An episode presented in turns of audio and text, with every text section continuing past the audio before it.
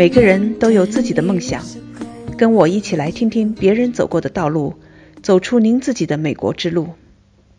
大家好，我是 Michelle，欢迎来到这里听我讲述美国故事。有着丰富制药科研和生物技术经验的张婷婷博士，是曾和我在西雅图共同做公益的同事和朋友。他在美国生活了二十多年之后，二零一五年当了海归，回到深圳创业。张婷婷有个美丽的理想，她想通过在美国学习到的管理和技术，帮助中国普通老百姓肿瘤患者减轻痛苦，帮助他们活得更健康、更长寿。这两年，我和婷婷经常联系，我对她的创业历程非常关注。二零一七年三月，我到深圳出差，又和婷婷见面了。一见面，我口无遮挡地说了这么句错话：“婷婷，你怎么头发白了好多？”在和他聊了许多创业的苦和乐之后，我深有感触，邀请他分享他走过的路，让更多的人听到他的故事。我和张婷婷是在深圳酒店的大厅里交谈的，所以背景有些嘈杂，请听众谅解。嘿，婷婷，嗯，我也认识你很多年了，咱们是在西雅图就认识的，嗯，那你到中国也好几年了，我们先回到历史。讲讲当年你是怎么去的美国？我是大学毕业，然后隔了一年去的美国。九一年的时候，那个时候还是需要需要有海外关系才可以拿护照的。哦先退学了，所以准确讲我是没有大学毕业的。在中国大学没有毕业 大学没毕业，因为是在国内学完学分，然后后来也是申请到了 Sony Buffalo 的拿到全奖。九三年出国，读的什么专业？生物，我本来就是生物系的，然后到了美国的话，在 Buffalo 读了一年，GPA 很好，然后后来的话是有一个机会可以申请转学，我就转去了哥伦比亚。哥伦比亚，哇，哥伦比亚大学。对对对。所以你在哥伦比亚大学拿的博士学位？对对对是生物方面的博士学对位。对对，哇哦，那博士毕业之后，我知道你也是辗转地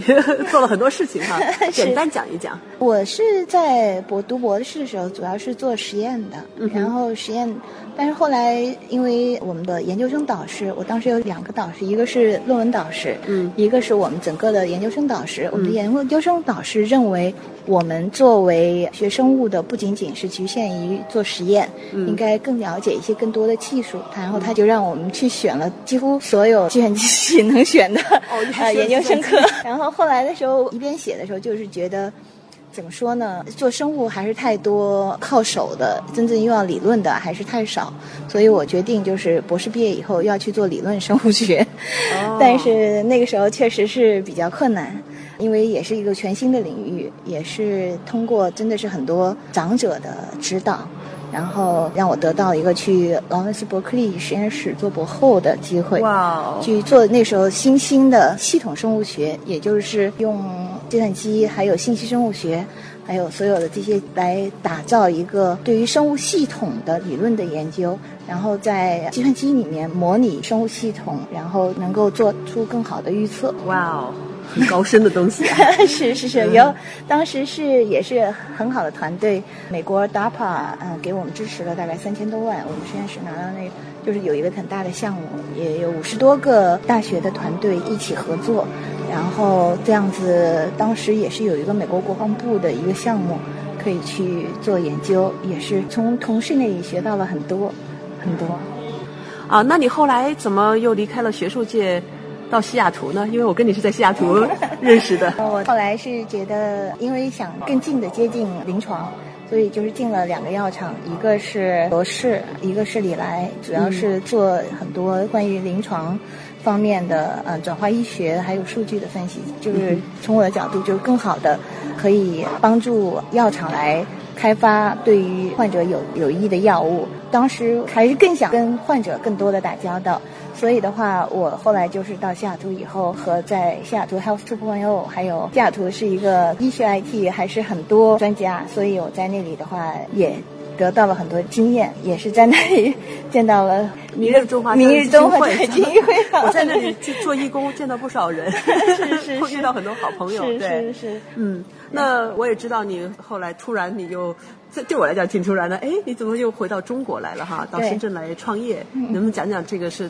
当时怎么回事？哪一年发生的？嗯，应该是二零一五年六月份的时候。我是因为以前是在制药厂，主要是主管肿瘤药物的开发。嗯，然后在罗氏的时候也是协助罗氏开发一个关于宫颈癌的一个药物的一个设计。当时我是第一次接触到中国肿瘤流行病学的数据，确实在中国的肿瘤患者，我们是发现有就很快速的上升。嗯，比如说最近的数据的话，二零一五年每年新发肿瘤差不多四百三十万，哇，新发。所以，嗯，在美国的话，我们经常碰到的情况就是，因为有很多肿瘤治疗是保险包的嘛。所以，这整个的管理流程已经是比较完备的，也是有整个的一个团队来支持的。那我们回到到中国的话，在起码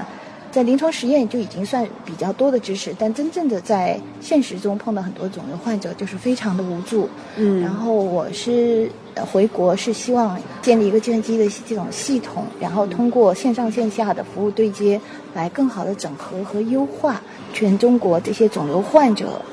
在整个疗程中得到的支持，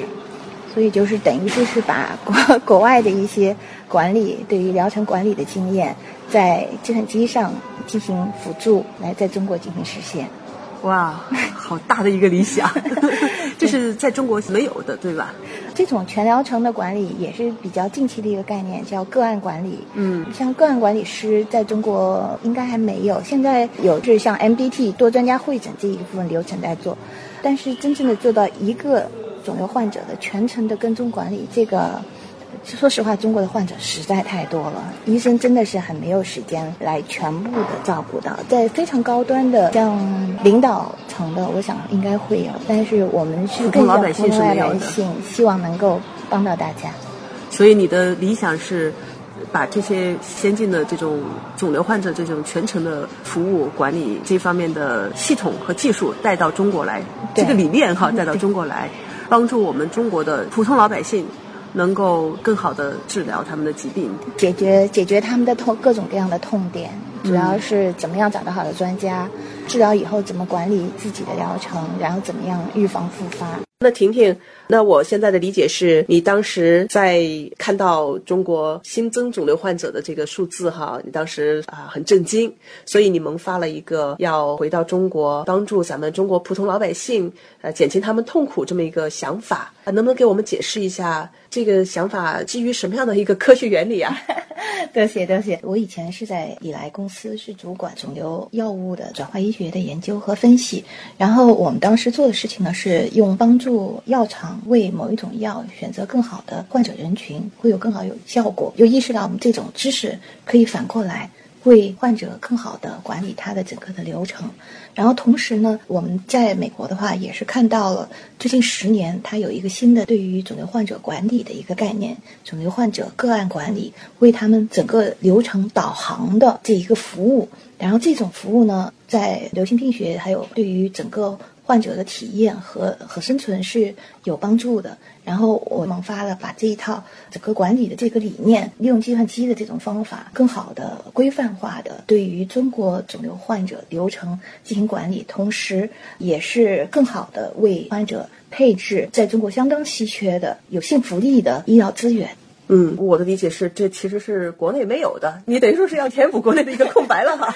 那中国的医生的真的时间很紧，患者也很多，护士也是属于超负荷工作的，我们就希望能帮助医院。和医生在患者进院进院之前做好准备，就是理念上怎么样准备好为接受这些治疗，做好心理上的准备。同时，他出院以后也是帮他们更好的管理可能出现的一些副作用啊，还有他整个的这个疗程也有可能会出现复发的这些情况。确实，当时 是挺新的一个概念吧，主要是希望能够帮助到老百姓。嗯。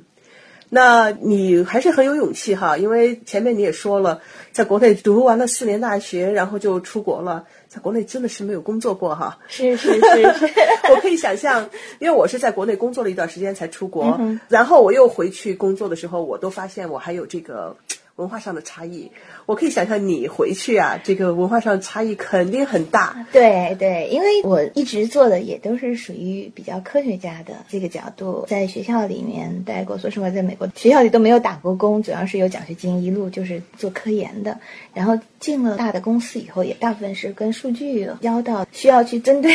针对消费者，针对医院的医生。以前我都还是有一些比较前端的人员去处理。然后回到国内的话，确实是蛮大的角色上的转换。但是呢，为了更好的服务，需要更好的了解国内的这些情况还有感受，所以也是蛮大的变化，确实是。那咱们一步一步说吧。你这个想回去创业，那咱先说资金，你怎么去融到资回去的？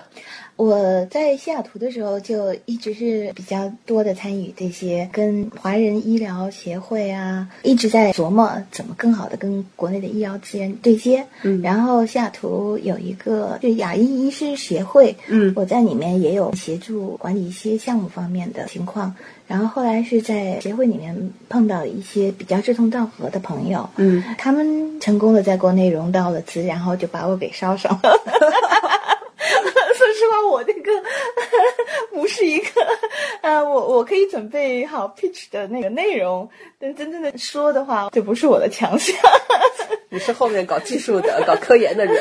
对，就是提供内容比较低调一点。虽然说我在就是本行内的话，我是在 CHI 就 Cambridge Health Institute，大概是在每年在 San Francisco。他们那边的技术上的，我有给过报告，所以行内的这种，行内算是对专业方面你算是权威，但是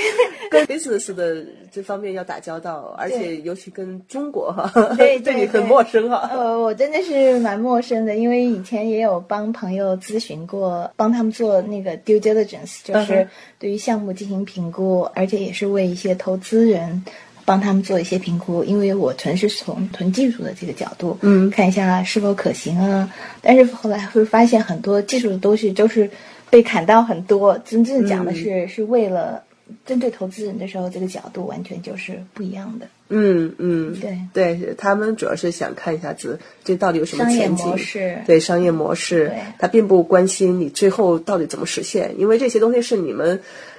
找你们这种人，就是你们负责这一方面。对，嗯，那看样子这个融资还算是比较顺利哈，就这样子就回国了。因为正好是我们这种概念，算线上指导和线下结合。然后我我们想做的系统，也就是相对比较智能化的。嗯，我在 Berkeley 的时候主管过，就是知识管理，还有对于整个的信息标准化。就生物信息标准化这方面也是属于比较早 介入的一些，嗯，所以我们在整个系统设计的时候，也是有很多这种规范化、智能化的这种手段，嗯，切入也是比较契合现在 AI 的个流行。然后另一方面，也是一种 O2O 的模式，所以当时融资应该从概念上讲还是比较契合流行的。对，赶上这个热潮哈。对，等于说在风口吧，应该是。嗯，所以 那不错。融资之后，你当时很兴奋的告诉我，你去深圳。人说你怎么突然突然从从西雅图就蹦跶到深圳去了？我主要是我觉得机会难得吧。另一方面，就是中国的老龄化，我们是在李二博士的时候分析整个趋势的话，在二零一五年左右会出现一个折点，就是老龄化加速，然后整个劳动力 availability 会有往下。这样，然后在技术方面的话，我们也会看到一个人工智能，就是逐渐开始进入这个劳力市场，对于整个社会性的也是一个比较大的冲击。另一方面，就是如果是以这个系统来推进对于患者的管理的话，通过这个系统也是可以更好的创造一些就业机会，嗯，创造一个就是像在美国的话啊，叫做 Cancer Navigator。在 Australia 的话，会叫做 Case Manager 的一个这个这个角色，这个角色就是更好的可以为肿瘤患者进行服务。这不仅是一个系统的概念，另一种就创造更新的就业方式。这也是和中国的从产品向服务转型的这个模式应该是比较契合的。嗯，所以我当时想，对呀，可以做。为什么？就是 all in 就是这种样子，呃，一下就跳进去了。跳进去了。嗯，在这个过程中，我知道创业肯定不是那么简单的哈。对对想法是很好，又有了钱，哗就进去了，要干一番大事业。对那你讲讲，在你创业过程中，你觉得比较大的这种挑战是什么？嗯，说实话，我应该非常感谢我的搭档们，他们真的是蛮成功的，填补了一些我比较弱的地方，尤其是国内的这个酒桌文化，我是非常不适应的。哦，酒桌哈，啊 而且还有，我经常是因为真的是搞不明白谁该坐哪儿，而且也还有敬酒，我完全不明白。呃，好就好在咱们是女士。出去就是说自己科学家，反正就比较书呆一点嘛，对吧所以反应慢点儿，起码可以原谅。嗯嗯对，接下来的话，首先说一个不一样的，就是比较好的吧，就是我们发现，在深圳算是比较难招人了，但是真的跟湾区和西雅图这里比起来，talent 人才。人才真的是就是，尤其是如果像做 IT 这方面的话，人才储备还是非常强的，很快的就招到了一百人。哇，对啊，所以我的团队一开始的话，也是有很多在国外可能不太容易招到的这些资源，我们可以很快的在呃团队里进行配置。比如说，我们的团队就是有医生，嗯正加入我们团队，为我们在本地的落地做更好的嗯、呃 customization。嗯因为毕竟是国外定制我们叫做定制定制 对对国国内定制的这种整个的流程。还有另一方面，真的是国内的像 programming 啊，还有这方面，因为我们也有幸招到以前为 IBM 和华为还有其他的这种很大的这种大公司有过经验的开发，所以整个的这个管理流程和国外的这个管理流程对接还是比较顺利的。嗯，不错，你找对地方了。找对地方，深圳真的是因为有很多以前是为国外大企业做外包的，所以这样子的话，也确实是比较容易跟国外的，起码是这个 production 的这个理念比较容易对接。嗯，今天见到我的时候就特别兴奋，说我们系统做好了。嗯对，然后这一点的话，我我觉得还有一不太适应的，就是对于知识产权这方面的管理，因为我们是从国外企业过来，然后有很多保密性的，就是商业机密的管理，还有对于这个知识产权管理，都是有一系列的非常等于说在大公司里做过都知对，道很严谨的都非常。非常严谨，很多都是 need to know basis。对有很多东西就是你要分，就是级别级别管理，然后不同的人管不同的事儿，相互之间的这些信息流的有一些管控，有的还是需要进行教育和管控吧。因为 说 在中国的话，知识产权的流失可能是很难去追溯的。对，这个是传统，大家因为对这方面不是太了解，对也确实是咱们中国先是 copy 嘛、c o p y 之后我们再 innovate。现在我是 觉得中国已经是可以自己 innovate 的，而且我们很多系统地医院的概念，我们在美国都没有见过。嗯前几天有一个德国的朋友来我们这里参观，看我们系统以后就说：“哟，我在哪里都没有见过，说我们可以可以写一篇 white paper。”然后后来想，不行，我们还要申请 先把这个专利拿下来 给拿对下来。对于专利保护这个理念，有一些东西是不可以 disclose 的，你必须作为商业机密来保护的。嗯这个整个的理念还需要从投资人到执行人这方面更好的去进行科普吧，我觉得。对，所以这次其实咱不是说把国外的东西搬进来，这一次您做的这一块儿很多东西也是原创的，对是你们的自己的这个 IP 哈。对，嗯，